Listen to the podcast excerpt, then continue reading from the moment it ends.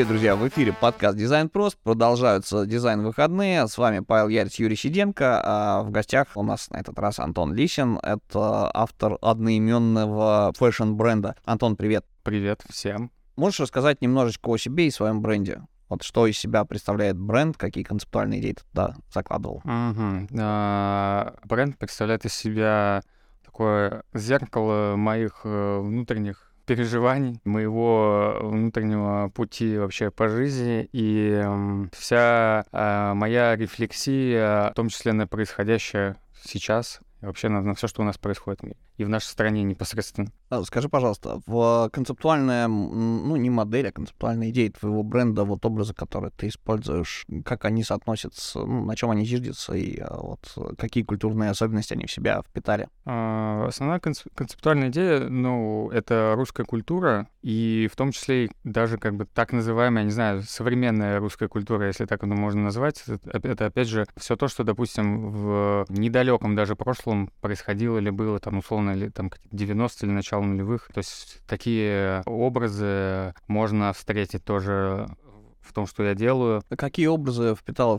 в э, себя, вот какая концептуальная модель или какие концептуальные образы лежат в основе коллекции одежды, которую ты делаешь? Это может быть и э, русский народный костюм, как часть нашей культуры. Это может быть и религия как часть нашей культуры. Это в том числе может быть и музыка, и э, какие-то культурные коды в целом а, нашей страны. А можно чуть, ну, не, не конкретизировать, да, чтобы это чуть менее абстрактно было. Смотри, например, я видел э, чувашский мерч буквально там 4-5 лет назад. Я забыл, девочка, по-моему, какая-то делала. Не, не буду врать, не, не вспомню, как называется. Ну, просто мерч, в который вкраплены чувашские вот национальные узоры. Там каждый узорчик, да, у них своя, своя, своя семантика какая-то была у символики. И вот это все там отражено. И, в принципе, это хорошо заходит для молодежи, которая уже там, чувашский язык, условно говоря, не помнит, да, то есть последнее молодое поколение. Вроде как это оживляет интерес к тому, что происходило там в народе, его, к его традициям.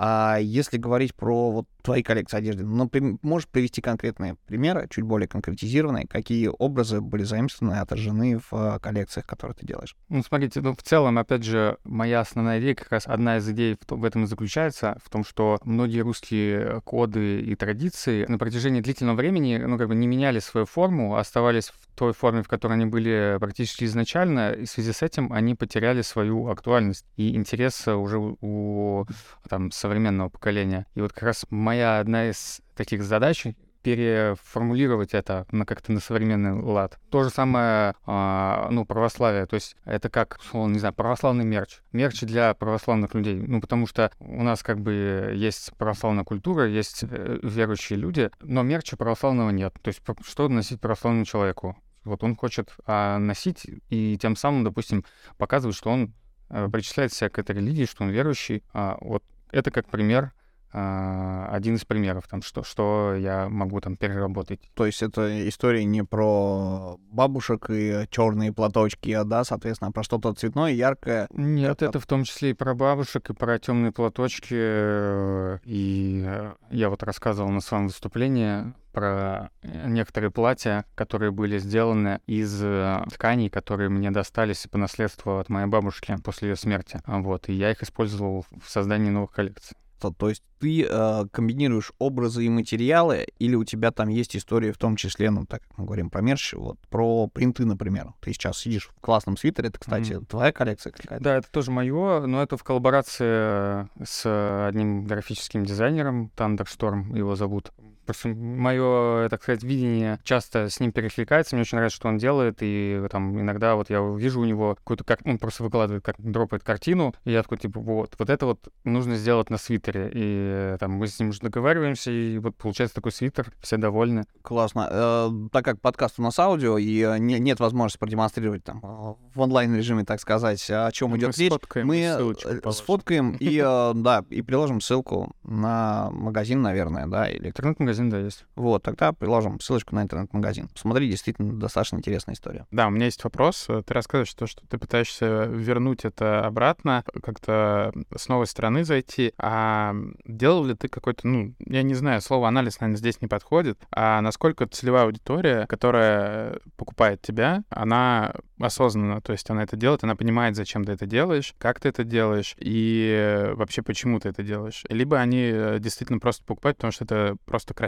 Я думаю, что в полной мере, наверное, могу сказать, что она это осознает, делает это осознанно и понимает, именно потому что в основном все, что я делаю, оно как раз вот какой-то отклик внутренний имеет. То есть у человека тоже есть определенные переживания и э, там какие-то а, то, что он, может быть, пережил, как есть какие-то воспоминания опять же, и идет вот внутренне, это перекликается, и он именно поэтому это покупает, потому что вот у него эта вещь может там ассоциироваться с чем-то там сокровенным даже внутренним. Это, это тоже одна из идей моих брендов, в том, что вот как бы даже важнее именно идея, которую ты несешь, это даже может быть просто надпись на обычной футболке. Только эта надпись может быть вот э, этим таким символом, который какой-то процесс, да, вот внутри человека запустит, там, может дать какую-то надежду, может а, там, смотивировать на что-то, да, или просто а, быть слоганом даже вот а, на какой-то промежуток жизни. Вот так же, как и я, у меня тоже там каждый промежуток моей жизни, он ассоциируется с определенной фразой или слоганом, и я это все э, да, дублирую как раз в бренде. То есть это прямое отражение меня самого. Классно. Если говорить про то, как ты пытаешься это упаковать, передать смысл, это все-таки художественная деятельность, чтобы мы не говорили, да, у одежды есть э, функции, да, то есть она должна быть там согревать, охлаждать, прикрывать человека. Но есть какие-то графические символы. Есть символ, который считывается в самом фасоне одежды, да, то есть в том, как она скроена, как она выглядит, из каких она материалов сделана. Как ты продвигаешь этот бренд и доносишь эти идеи до потребителя? Потому что два человека из одного культурного слоя, например, да, из одной страты какой-то социальной, видя одну и ту же ну, какой-то один и тот же символ или э, элемент гардероба, они могут воспринимать его совершенно по-разному. То есть как ты вот это дело поясняешь и как ты к этому пришел? Ну, пришел я к этому, как-то это само получилось, но э, предпосылки, они с самого детства, наверное, были, э, именно если речь идет о создании бренда, я так понимаю. Uh-huh. То есть э, я это осмысляю для себя как э, я как, как художник, как творческая личность. Вот у меня есть какой-то внутренний э, порыв или там что-то, что-то я хочу донести, да, или показать. И я просто выбрал именно одежду как э, способ донесения. То есть кто-то выбирает музыку, кто-то выбирает картины, пишет и так далее. Я выбрал одежду. Также я понимаю, что я то же самое мог бы делать, но только в другой форме. То есть все то же самое может, может быть, только это уже будет не одежда, а это будет, допустим, музыка, но это будет идентично. То есть и тут э, будет понятно, о чем я говорю, и тут. И как бы это, это будет очень схоже. Просто само по себе так получилось, что я выбрал такой способ э, реализации. Условно, может быть какая-то вещь, но э, она может быть снята как-то в какой-то определенной локации, э, где локация тоже там 50% моего а, посыла, она как бы показывает, что я хочу показать или донести, или что я хочу передать. Даже сама модель, на которой я снимаю, тоже может говорить об этом. И, естественно, в большинстве случаев она, естественно, об этом говорит, потому что а, даже выбор модели, он не случайен. То есть даже выбор, в, не знаю, лицо, которое ты выбираешь для того, чтобы сфотографировать вещи, оно тоже уже говорит о том, что, что ты хочешь донести. То есть ты пытаешься, скажем так, зашифровать какие-то образы и смыслы во что-то, чтобы их максимально просто было расшифровать тому, кто будет на это смотреть. Да, да. Да, у меня есть, э, да, житейский вопрос, на самом деле. Вы так немножко пофилософствовали, а я хочу спросить очень э, такую вещь. я вот не маленький по размеру, да? Скажем так, маленький, но не маленький. А у тебя нету в сетке выше эльки. А это специально сделано или просто не потребляется? Я понимаю, что больше, большинство, наверное, моделей, они оверсайз, как сейчас принято, наверное, у всех, но все равно бывают как бы ребята, которые, ну, гораздо больше, чем Элька, и э, для них нету шанса вообще, или ты просто не задумывался даже об этом? Нет, я, я об этом задумывался, но вообще я могу сказать, что раньше было еще, еще хуже в этом плане, потому что ну, я, я по комплекции такой очень худой, а я, когда я начинал, я вообще шил вещи, исходя из своей комплекции. Это, конечно, ну, наверное, было зря сделано, а, вот. И, э, конечно же, были жалобы на то, что люди не могут, ну, даже не то чтобы большие, а даже просто кто больше меня, на них мои вещи могли не налазить. И даже сейчас я уже как бы меряю те вещи, которые я делал раньше, это они даже на меня теперь не налазят. Вот. И, э, видимо, я как-то исхожу больше из, как-то, не знаю, из своей комплекции. Но, конечно, там, где можно сделать, не знаю, если это какая-то более-менее базовая э, футболка или худи, там мы еще допускаем большие размеры, но в каких-то моделях не получается. Да, я просто хотел себе заказать э, свитер с ангелом, но что-то я да. боюсь, честно говоря. Просто, просто смотри, если, если мы делаем, говорим там о каких-то вещах типа свитера или пальто, то мы вот делаем вообще два размера. То есть как бы оно как бы оверсайз, мелкий размер он считается как бы для девушек, а большой он как бы для парней. То есть он получается один размер на девушек, один на парней. Но мне кажется, что у нас вот э, на парней ML идет, но он такой близкий к XL, может быть, все-таки у тебя ну, подойдет. У меня есть шанс. Да, есть шанс. Антон, скажи, пожалуйста, а какими тиражами ты все это выпускаешь? Ты делаешь какие-то коллекции, или ты смотришь на то, что продается хорошо, это там, условно говоря, довязывается, дошивается, допечатывается, или это какой-то прям limited edition, и вот, типа, сезон прошел, коллекция вышла, делаешь новую? Есть такие позиции, которые выпускаются уже постоянно, то есть э, они заканчиваются, мы их опять пополняем, заканчиваются, пополняем, потому что мы знаем, что это точно, ну, люди хотят это делать, почему бы это не делать? То есть у нас есть какие-то позиции, которые, они уже перевалили за тысячи в общей сложности. Те, которые за тысячи, это, допустим, там вообще шарфы, свитера тоже э, уже за тысячи перевалили. Есть такие позиции, которые мы выпускаем, там, не знаю, вообще там 10 штук выпустили, они продались, и все. И мы там можем там длительное время их не выпускать, либо вообще потом не выпускать никогда. Э, есть позиции кастом, о котором я рассказывал опять сегодня на, на дизайн выходных, а там вообще в одном экземпляре. То есть это эксклюзив? Да, в одном экземпляре, и она больше никогда не повторит. Как вообще сегодня на отечественном рынке продвигать бренд одежды? Я скажу, что тяжело, намного тяжелее, потому что во-первых, в целом всякие активности в плане коллаборации и офлайн активности, они прям снизились до ни- очень низких показателей. Раньше там у нас постоянно поступали какие-то предложения о коллаборациях, постоянно.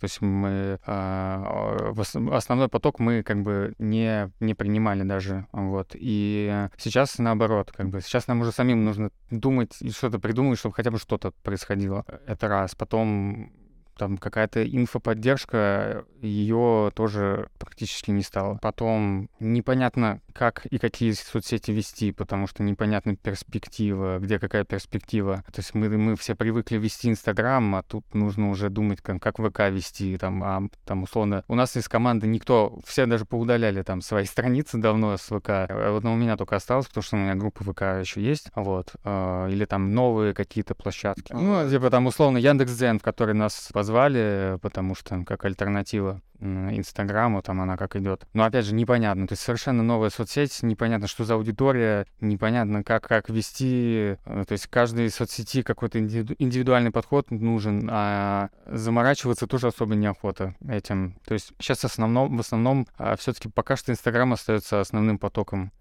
который ведет на сайт. Мы как бы до сих пор думаем и мыслим о том, что вообще делать дальше для того, чтобы продвигать э, как-то по-новому, учитывая нынешнюю ситуацию. Скажи, пожалуйста, а если говорить про коллаборации, которые ты упомянул, с кем были какие-нибудь клевые коллаборации? Это разные стороны одного вопроса. И э, обмениваешься ты с кем-то опытом, да, из э, фэшн-дизайнеров, наверное, да, из ребят, которые делают свои какие-то бренды одежды. То есть, если у кого перенять опыт, ну, условно говоря, как менторская, может быть, поддержка от опытных дизайнеров или предпринимателей, и э, с кем из э, людей с рынка, которые делают что-то, может быть, похожее, ты э, общаешься и за кем следишь? Ну, у меня, во-первых, окружение так или иначе связано с этой деятельностью, и часто спрашивают советы и там, чем-то помочь, я всегда стараюсь помочь. В том числе я постоянно участвую в таких мероприятиях, как дизайн выходных, где рассказываю вообще все абсолютно все, что можно про работу бренда. И э, если люди интересуются, я, конечно же, отвечаю на все вопросы. Даже, не знаю, в соцсетях часто пишут о чем-то, я тоже большинстве случаев я отвечаю э, и стараюсь как-то помочь. По поводу коллабораций, то, что могу выделить из того, что мы делали, из таких самых, наверное, запоминающихся, э, ну, в плане э, запоминающегося, в плане массовости, не знаю, там, э, которые написали, наверное, везде, где только можно. Это, наверное, с Алиэкспрессом мы делали коллаборацию наверное, одна из самых э, крутых в плане концептуальности вообще того, что, э, наверное, мой бренд единственный в России, который сделал эту коллаборацию, первый единственный, это коллаборация с японским брендом Kuumba International, которому там лет 20, по-моему, бренд, который делает палочки э, типа благовония, типа индийских. Вот, но у них там своя технология, они а, тоже э, очень известные, как даже, наверное, такие в, в мире, так сказать, стритвиры именно известные, благодаря тому, что они делали коллаборации, наверное, со, со всеми стритвировыми брендами э, мировыми, которые, наверное, можно вспомнить, там, в том числе с Супримом тоже. Интересная история. Ребята да. делают палочки, а коллаборации да, да, да, продвигаются да. через... Да, то есть там они делали коллаборации, то есть каждый бренд там какой-то, э, они делали свой аромат, и мы тоже сделали свой свой аромат, и наш аромат, он был а, про как раз про православие, а, вот про русскую эстетику, и именно про православие, про запах ладана. То есть я вот это хотел передать в этой коллаборации смотри, а почему эти коллаборации вообще существуют как таковые, как они друг другу помогают? Интересная просто вещь. Я не отслеживаю фэшн-сферу, но последняя штука, которая меня зацепила, э, которая вроде бы думаешь, что это было, непонятно, но это круто выглядит. Это Tiffany и Nike. Да, они сделали кроссовки, не эровские даже, по-моему. Не, не, не могу вспомнить модель. Не э, классические, они данки сделали, по-моему. Ну, в общем, короче да. говорят, да, какие-то кеды кроссовки, и у них просто ну, черные кроссовки, у них э, цвета Тиффани, логотипчик Найка, да, вот этот вот хвост кометы. А какой цвет Тиффани? А, нет, бирюзовый. Нет, а, бирюзовый. А, мы, по-моему, Паша, спалились только что. С чем мы спалились? Что отслеживаем бренд Nike? Тиффани. Вот. Как ты считаешь, для чего бренды различные из разных сфер вступают в коллабы? И вообще, что, что дают им коллабы? Как это связывается вместе, да? То есть палочки и, соответственно, фэшн. Вот, благовоние имеется в виду. Ну, мне кажется, я, да, я когда обращал внимание на этот вопрос, то, что не знаю, как было на самом деле, но, по-моему, вот, ну, допустим, 10 лет назад Такого практически не было, мне кажется, да, то есть не было такого, чтобы кто-то там а, из одной сферы что-то делает с другой сферы, которые не пересекаются. Вот последние там десятилетия мы это замечаем уже постоянно. Там, э, это то же самое, как э, Канье Вест, который музыкант, а он как бы делает э, уже бренд одежды, он делает кроссовки и так далее. Или там сейчас, по-моему, Фаррелл э, стал креативным директором Louis Vuitton, тоже опять музыкант, ну то есть он же не дизайнер. Ну то есть э, сейчас вот, как, мне кажется, просто началась вот эта эра вот этих коллабораций, э, но мне кажется, это как бы естественный ход э, вот этого модного, модного, тре, модных трендов, что ли, потому что раньше делали по-другому, там эта тема себя изжила, сейчас вот ну, что-то новое нужно. Как создать что-то новое? Нужно взять что-то одно и что-то другое, что как бы несовместимое, и их совместить. Вот тогда получается новое. Я считаю, что это вот именно по такому принципу и работает. Ну, то есть э, коллаборация — это, по сути, просто объединение двух хороших вещей в одну еще более лучшую. Да. А, смотри, если говорить про старт, да, я не могу сказать, что это карьера, наверное, да, это про старт бренда.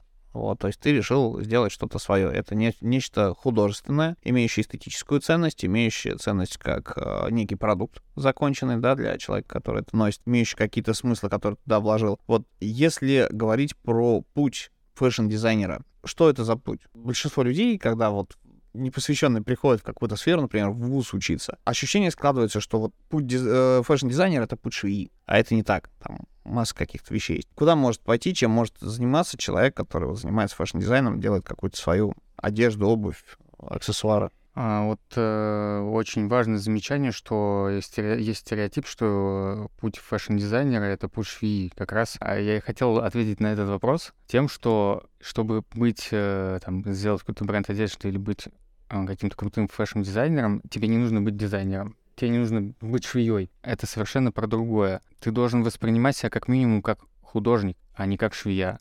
Не нужно ограничивать себя только одеждой то есть, когда ты делаешь себе такую установку, ты уже себя сразу же ограничиваешь. Потому что сейчас уже, э, не знаю, может быть, это раньше, опять же, про совмещать несовместимое. Может быть, раньше это работало, как вот ты есть ремесленник в одном ремесле, и ты можешь всю жизнь это делать. Сейчас это уже не работает, тебе уже нужно как-то изворачиваться, что ли, и смотреть шире вообще на происходящее, для того, чтобы понимать вообще, как, как что работает, как что а, сделать, как это продать, как это преподнести. Вот я думаю, что это так работает. То То есть mm-hmm. это даже я так считаю, что и по своему примеру могу сказать, что для того, чтобы быть фэшн-дизайнером, даже не обязательно идти учиться на дизайнера. То есть ты самоучка, получается? Да. И у тебя сразу все получилось? Или ты... Пока не сразу. А как ты шел? Можешь рассказать о своем пути? Ну, если говорить вообще, смотреть как-то глубоко в детство, там, я помню, что я там ходил какие-то э, а, рисовальные а, а, а, а вот давай даже не так смотри. Если не с детства, и э, вот тот набор каких-то, да, там установок и скиллов, извини, что перебил, а, да, а если говорить о том, что ты решил, я хочу делать свою одежду. Ага. То есть вот в какой момент это наступило, и э, какие были первые пробы пера, что называется, да, там, проба ошибки, и когда это все получилось? Ну, вообще желания именно связанные с одеждой, опять же, они, они появились э, в тот момент, когда я начал кататься на скейтборде, и у меня была мечта сделать свой скейт-бренд. А вообще непосредственно с одеждой прям такое желание появилось, наверное, когда я уже имел какой-то опыт и знакомство вот именно в модной сфере, но это я вообще зашел со стороны моделинга. То есть я сначала занимался моделингом, вот, и уже обрел какую-то эм, базу понимания вообще, как все это работает и какие-то знакомства. А потом уже, когда я уже перехотел быть моделью и понял, что уже как-то не, не хочу, э, нужно делать что-то свое именно, как бы, чтобы быть независимым, да, тогда у меня уже сразу же мысли пошли, ну, что нужно делать э, бренд одежды. Ну, то есть потому что я уже крутился в этой сфере, э, у меня были предрасположенности к этому, и у меня были уже э, друзья-дизайнеры, и как бы, то есть я уже здесь, уже в этом крутился, и то есть у меня все было уже как-то очевидно. Угу. Первая коллекция, которую ты сделал, или первая вещь, которая была, ну, давай так, не серийной, наверное, а коммерчески успешной. То есть, когда ты что-то сделал, и это что-то купили. Да, это была...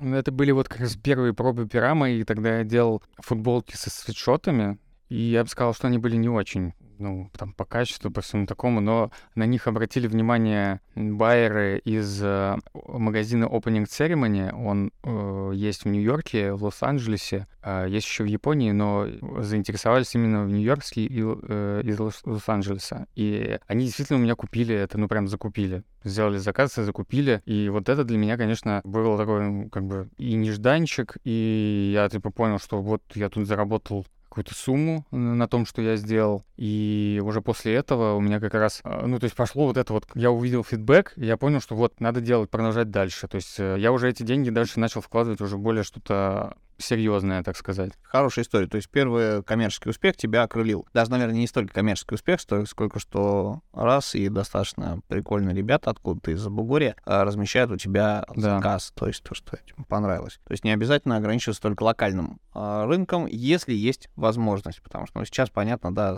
санкционные истории. Конечно, да, но ну, у меня как-то так получилось, что интерес пошел как раз через э, Запад и, и, и Азию, а потом уже как-то это в России стало, но так, не, не, не так, не, не, не такой резкий интерес и не такой сильный, как, как мне бы хотелось. Ну, типа, нет пророка в своем отечестве, да? Да, да. Окей. А, скажи, пожалуйста, а как ты планируешь, и если планируешь, развивать какую-то следующую линейку, даже не так, наверное, не линейку, правильно сказать, а коллекцию, да? Потому что ты не линейки одежды запускаешь, а именно коллекция, посвященная какой-то тематике. Как я в целом это делаю или именно сейчас это? Сейчас, то есть вот в ближайшем будущем, возможно, что? Ну, как сказать, сейчас мы уже планируем и не можем планировать на ближайшее будущее, а уже стараемся, как сказать, а...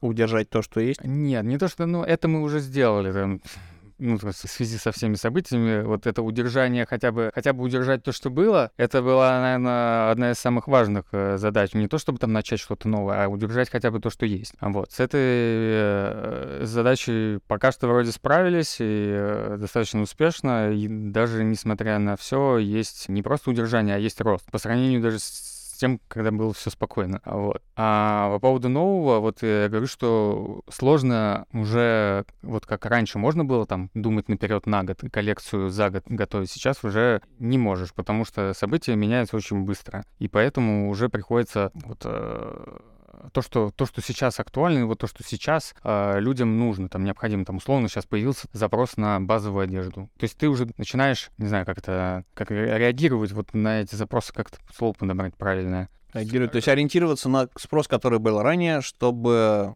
сбы- сбыть то, что популярно. Эм, Нет. Произвести, нет? Я думаю, что сбыть здесь слово совсем неправильно.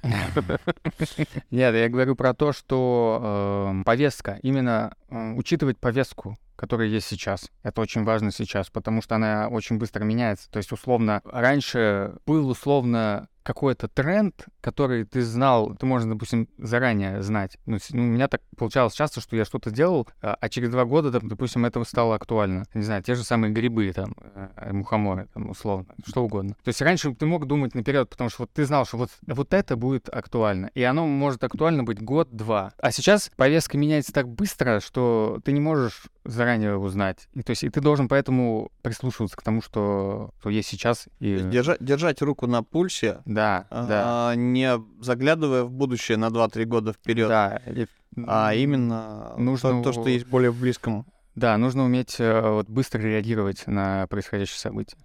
Антон, у меня, наверное, вопросов нет, Юра.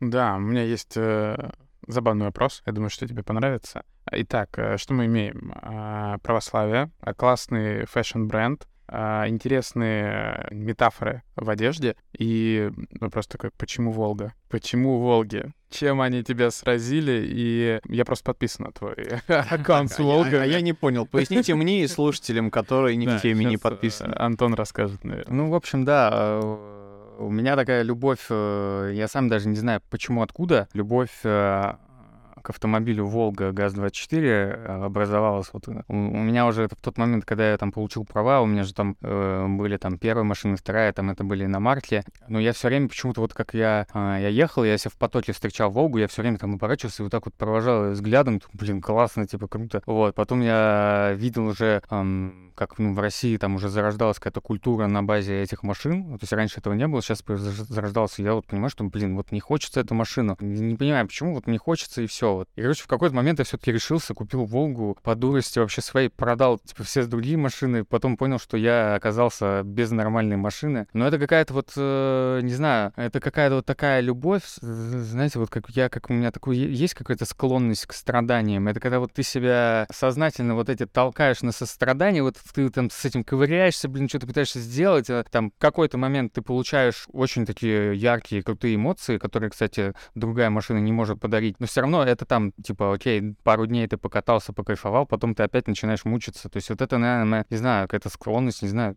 вот к страданиям каким-то. Я сам себя загнал в эти страдания и кайфую, типа, от этого, вот. Ну, еще и как бы визуально очень круто выглядит, то, что это там русская тачка. Э, Все люди э, очень положительно реагируют на нее, а, потому что у всех, опять же, воспоминания есть какие-то из детства, там кто-то там по молодости своей имел такую машину и так далее. То есть это именно такой тоже русский код, я бы сказал. Классно. А ты знаком с какими-нибудь сообществами, которые тюнингуют такие автомобили, э, делают из них какие-то там лоурайдеры а американские и Да. такое? Да, знаком, и в частности, там многие ребята, которые э, делали все эти лоурайдеры, они прикладывали руку и к моей машине, а вот, то есть и вот это взаимодействие с автокультурой у меня тоже очень плотное пошло, это все тоже, кстати, благодаря Волге, это с нее пошло все, и у меня, ну, типа, это даже какая-то, не знаю, опять же, это мания какая-то к этим старым машинам, то есть э, мне неинтересно почему-то взять нормальную машину, спокойно там, знаешь, э, не выделяться в потоке, э, спокойно ездишь, все, вот я так не могу. Вот особенно после Волги, когда ты вот э, получаешь эти эмоции, вот эти вот ощущения а, езды на этой машине, то есть как это все работает, ну, там какие-то усилия нужно проверять, ты постоянно с ней, то есть вкладываешь душу, так сказать, в нее, там, как люди реагируют, ты потом после, после Волги садишься на какую-то другую машину, обычную, и все, ты понимаешь, что это вообще не то. Вот, это скучно. И это вот тоже какая-то вот, блин, не знаю, там, зависимость, блин, которая у меня есть, и я ничего с этим не могу сделать, я трачу на это кучу времени, денег, и... а, Я тебя понимаю. Да. Я такой же. А, Классно. Alfa Romeo. Да, у меня, правда, да, немножко другое, но из той же истории. Да, спасибо тебе, это было очень классно послушать. Кажется, что, а, Паш, у тебя не было еще выпусков а, на такую тему. У меня было технологии в фэшн-дизайне, это совсем другая история. А здесь мы проговорили про арт в дизайне одежды, да, то есть вот в фэшн-бренде. А я бы, наверное, еще с чего и в какой момент стоит начинать реализовывать историю с э, там, фэшн-брендом, со своим? И вообще стоит ли это делать? Если есть, нас слушают, например, э, ребята, которые только начали, допустим, какое-нибудь обучение в каком-нибудь классическом вузе, где там все про историю костюма разных веков и так далее, да, еще не дошли до истории, чтобы пошить. Посоветую ребятам, в какой момент стоит, а в какой не стоит включаться в то, чтобы делать какие-то свои вещи. Потому что в теории можно было бы, наверное, сделать какой-то эксклюзив, одну штучку, где-то ее повесить, посмотреть там интерес, да, и насколько месседж, который вот заключен в там, данном объекте, созданном человеком, а, заходит людям, да, там, количеством лайков, образно говоря, проверить какую-то вещь или количеством предзаказов, там, может быть, собрать, а не вкладывать деньги, особенно на этапе обучения, когда у человека денег там не, особо много, да, как бы в то, чтобы что-то пошить и, и рисковать этим. То есть, если бы ты начинал что-то делать сейчас, а вот какие бы ошибок ты посоветовал избежать? Ну, смотри, во-первых, э, я считаю, что когда ты рассматриваешь этот вопрос исключительно как вот, типа, что нужно как бы это реализовать и э, продать для того, чтобы заработать, я немного просто не с другой точки зрения смотрю, я все-таки смотрю с точки зрения самореализации. Для меня это самореализация, то есть просто сам факт и сам процесс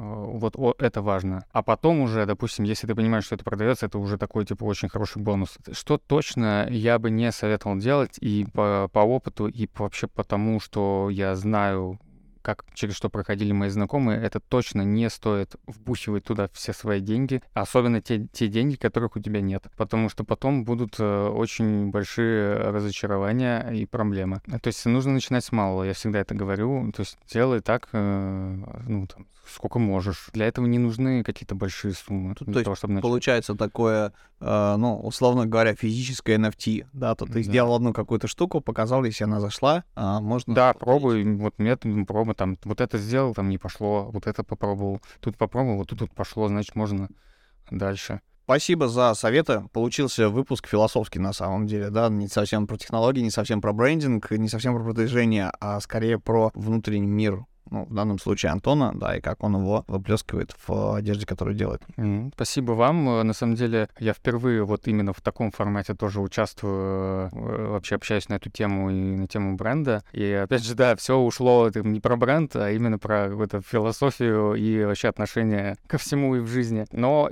именно в этом и идея как раз состоит моего бренда. Она не совсем про одежду. Вот могу сказать просто да. Да, класс, спасибо. Да, за, за, заставил, заставил нас задуматься. Спасибо большое, что пришел. Спасибо вам. Вот успехов тебе в самореализации. Вы вам тоже, ребят. Э, спасибо. Пока-пока.